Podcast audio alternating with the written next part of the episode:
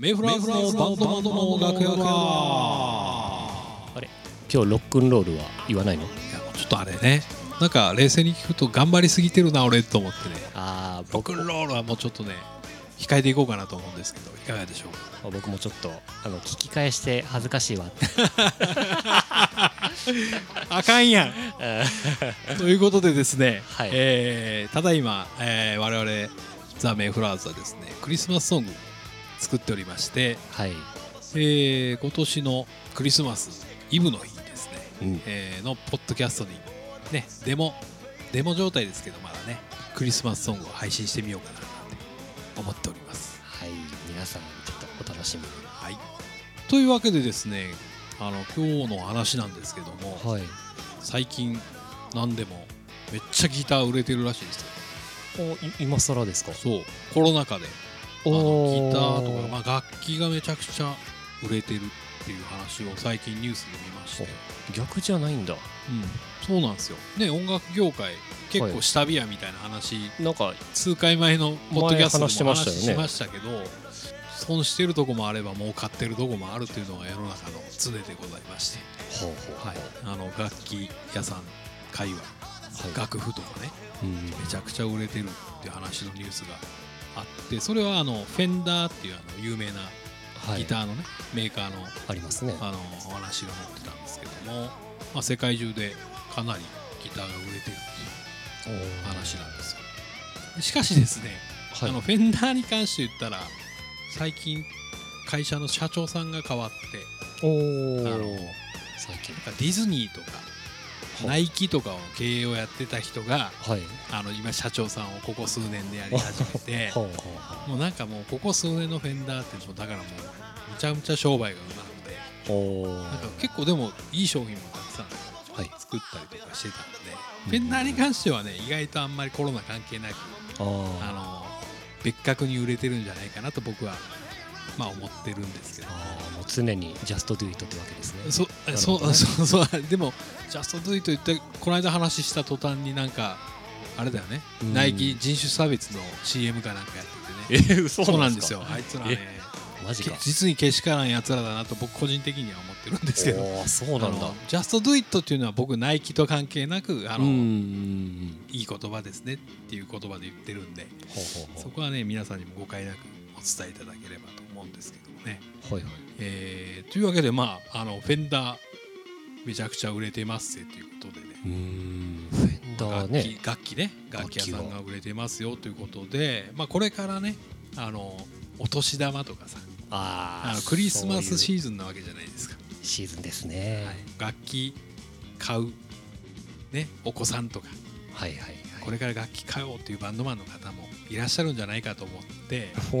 なるほどね。なんか僕ら長年バンドやってる人間からしたら、まあ、こういう楽器買ったらおすすめですよみたいなことを少しお話でもできないかなみたいな話をね思ってたんです。いいじゃないですか。はい、ルイジ君だったらこれから楽器を始める人とか、これからね。どんな楽器買ったらいいと思います？あーまあスネアとペダルはまずドラムは買うんでね僕ドラマー的のにね。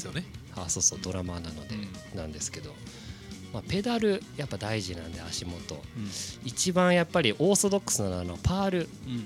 ていうね会社から出ているあのエリミネーターっていうシリーズがめちゃめちゃ具体的やな。いや本当にね あのペダルだけは特別、もうあの可もなければ不可もないあの一番癖のないペダルといえば僕はそのパールのエリミネーターかなドラムの話になったら急になんかテンション上がってきてるやろ。いやーいやそんなこといやどんどんって。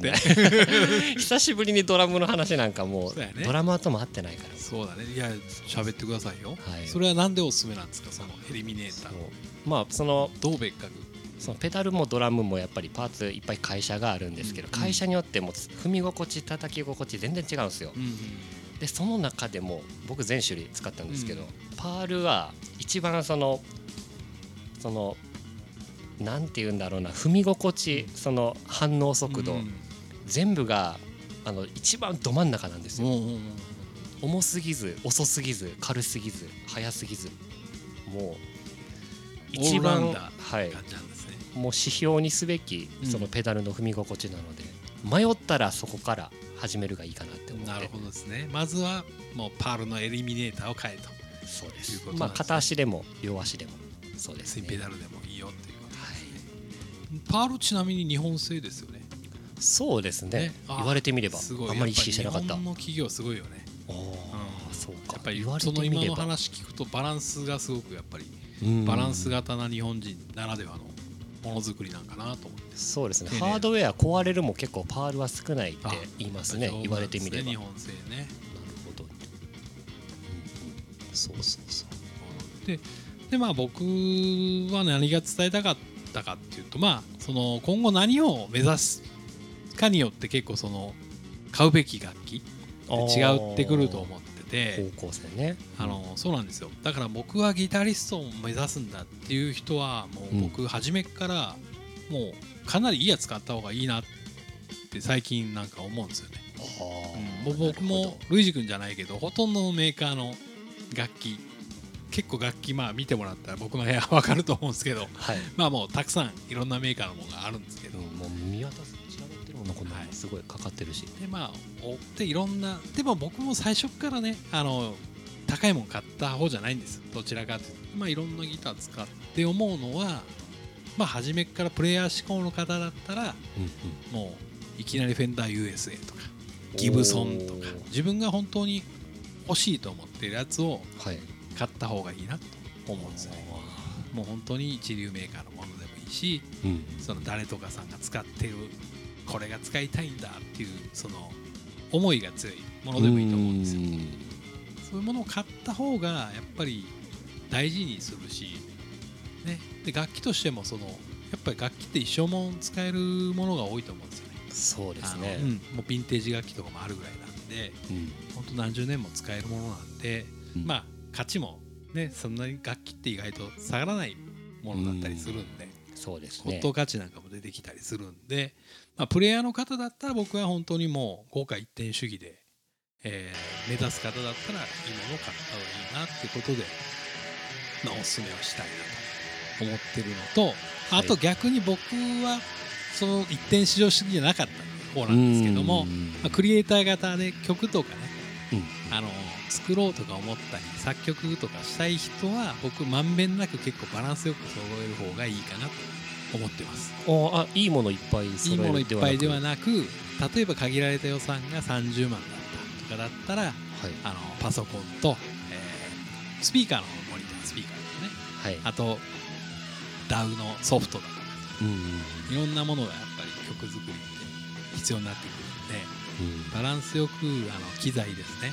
レコーディングの機材とかあの楽器もそれなりにグレードをちょっと下げて、はい。まあ、自分の好きな楽器、えー買うとかいろんなまんべんなく揃えた方が、まあ、より実現自分の夢に、ね、実現できるのかなっていうことであのお話ができればいいかななんて確かにね。思ってたんですけどもね。結局まあその人その人のあの立場とかポジションで変わってくるとは思うんですけどまあ一つの参考にしていただければいいかななんて思ったりしました。はい。まあこれドラムも一緒です。やっぱドラムもやっぱスネアとか何台も買い直してあこれダメってなっちゃうんですよ。ななるよね、なります。うん。もうならないものをうんおすすめします。いいもの。でもその中でまああえて言うなら僕はギターベースとかに関してはフェンダーがやっぱ一番好きかな。ああフェンダーがフレオフェンダー。ーよく言ってますねでも。フェンダーまあいろいろ持ってますけど、はい。まあ、フェンダーが一番楽器としての完成度は高いのかなって思います。そう見た目は抜きですよ。見た目はもっと好きな楽器とかありますけど、はいプレイヤビリティとかそのプレイ的なね便利さで言ったらフェンダーが一番いいのかななんて思いました。ということでですね。はい今日は最後にクリスマスシーズンということで、はい。えーおすすめのクリスマスソングを、えーお届けしようかおなということです。いいですね。はい。えーマーティン・ニューエルのクリスマス・サバービア聞いてお別れにしたいと思います。ありがとうございました。ありがとうございました